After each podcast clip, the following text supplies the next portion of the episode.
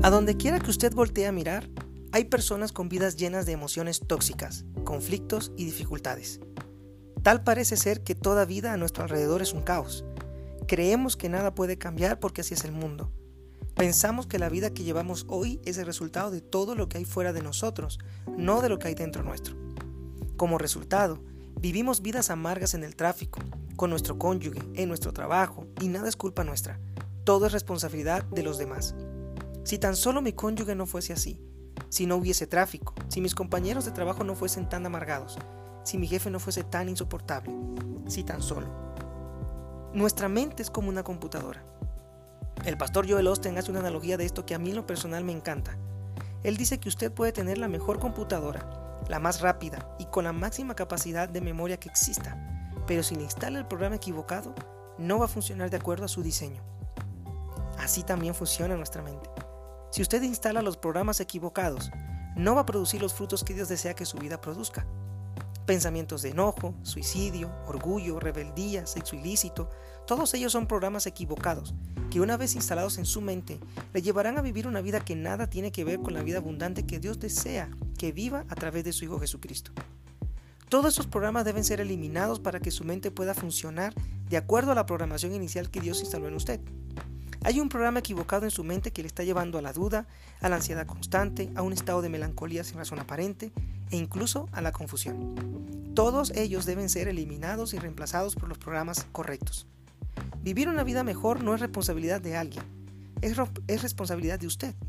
Al renovar su manera de pensar, podrá vivir una vida mejor, la vida abundante que Dios desea que usted viva.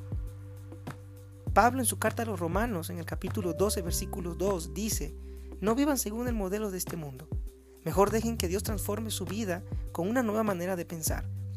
Así podrán entender y aceptar lo que Dios quiere para ustedes y también lo que es bueno, perfecto y agradable a Él. Su vida es la suma de todos sus pensamientos. Es un reflejo de lo que hay en su mente. Piensa en su mente como una torre de control de un aeropuerto.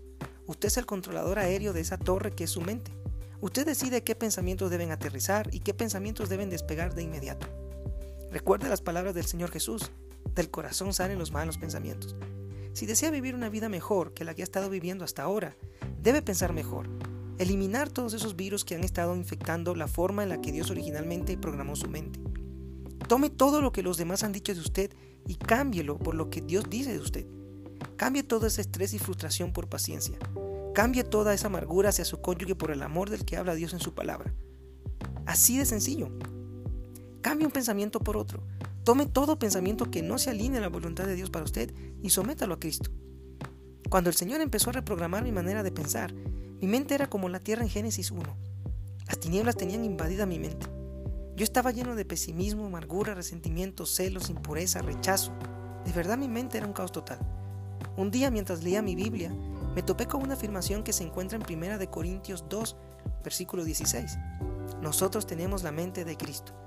Después de leer esta cita, le dije al Señor que yo no sentía que tenía la mente de Cristo. Le pedí una y otra vez que me diera esa mente. Su respuesta no tardó en llegar.